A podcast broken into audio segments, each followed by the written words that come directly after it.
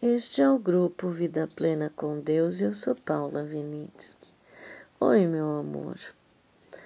Ah, eu tô aqui em 2 Coríntios 12 e Paulo, ele aprendeu tanto, né? E ele tinha uma paixão por Jesus tão grande, um amor, uma coisa que era simples e ao mesmo tempo complexa, né? Ele escreve tanta coisa, e uma das coisas que ele escreveu aqui, 12, versículo 7, fala assim: Por causa da grandiosidade daquelas revelações, para que eu não ficasse orgulhoso, recebi o dom de um obstáculo que me mantém em contato permanente com minhas limitações. O anjo de Satanás fez o melhor que pôde para me derrubar, mas o que conseguiu foi pôr-me de joelhos. Sem chance que eu ande de nariz empinado e orgulhoso. No princípio, eu não pensava nele como um dom e pedi a Deus que o removesse. Repeti o pedido três vezes. Então Deus me disse: Minha graça é o bastante. É tudo de que você precisa. Minha força brota da sua fraqueza.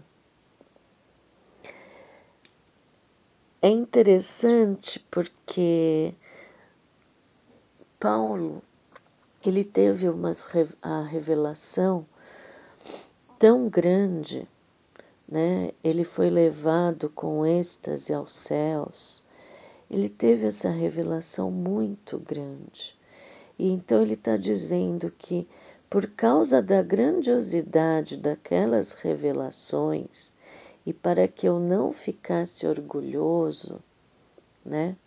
Então, se você percebe em alguém orgulho, tenha cuidado com as palavras dessa pessoa, porque nós estamos buscando palavras que venham pelo Espírito Santo e não por pessoas, né? Hoje você está me ouvindo? Questione a Deus se eu estou falando por mim mesma ou se é o Espírito Santo falando por mim, para que te ajude, né? Porque sempre que vier palavras com orgulho, você tem que tomar cuidado. Todos que têm muito orgulho de tudo que sabem, e eu já fui assim, ai como eu tinha orgulho. Eu queria uma. Eu queria poder discutir com todos sobre o que eu sabia da Bíblia. Ai, como eu tinha orgulho de saber muito da Bíblia. Então, todos que você for ouvir, ore primeiro, fala Espírito Santo, me ajuda a ver se eu devo escutar essas palavras. Me ajude a ver se vem de ti, né? Então aqui Paulo fala do orgulho, para ele não ser orgulhoso, né? É, colocar um obstáculo. E isso limitava ele, né? Então, é, ele disse que ele pediu muito para Deus remover aquele dom que ele fala, né? E Deus então falou: A minha graça é o bastante, é tudo de que você precisa. Por quê? Daí ele explica: Minha força brota da fraqueza. Sempre que a gente se achar grande, entendido, ai, nossa, como é duro, né? A gente vai cair de joelho. Sempre. E tenha certeza, é o melhor. Por quê? Porque quando eu estiver muito, com muita certeza de que eu sei tudo e que eu sou isso, eu sou aquilo, então você está sozinho. Porque quando a gente se acha grande, pior ainda, nós estamos com o inimigo. Agora, toda vez que você souber que sem Jesus você não é nada, aí sim você está no caminho certo. Aí sim a força de Jesus vai aparecer na sua fraqueza, porque a graça dele é suficiente.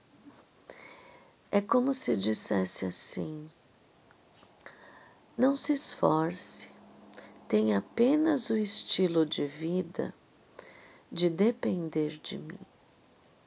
Um estilo de vida simples, na simplicidade que é o Evangelho um estilo de vida onde Ele capacite, onde Ele te dê certeza, onde você escuta o Espírito Santo para poder resolver seu dia a dia. Transborde, não fica fazendo força, transborde. Assim como a videira, nós somos os ramos que tem que dar fruto e uma videira não faz força, é natural dar o fruto, dar a uva, né? Assim também tem que ser a nossa vida, um fluir da graça de Deus. Assim como Deus me perdoou, eu perdoo. Vê como é, é fácil, não é que é fácil, vê como é assim, de dentro para fora. Não é uma força que você faz, é uma capacidade que Ele te dá. Você é perdoado? Sim. Então perdoe. Vê? Quando você erra, Jesus te abraça, então abrace. Quando você está chorando, Jesus te consola, então console. Entende como é a palavra doce, a palavra que vai sustentar. Às vezes você começa a falar, mas quem termina é o Espírito Santo. E daí você aprende com a própria palavra que você falou. Ah, daí o coração fica quente e você então percebe e agradece.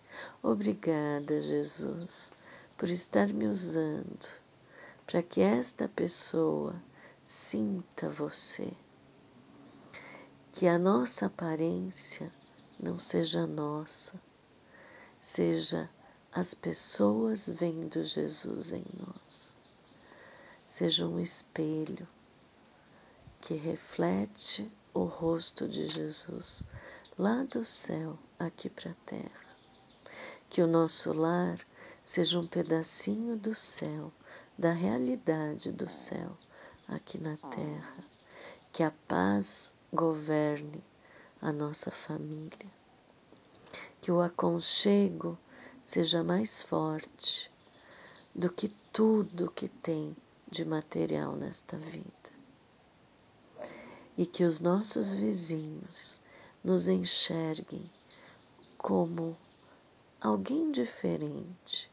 Às vezes eles podem nem interpretar ainda, mas talvez eles queiram escutar uma palavra sua de vez em quando.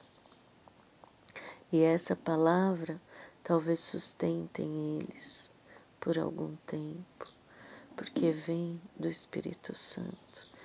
É o Espírito Santo que você está levando para eles, para agir na vida deles.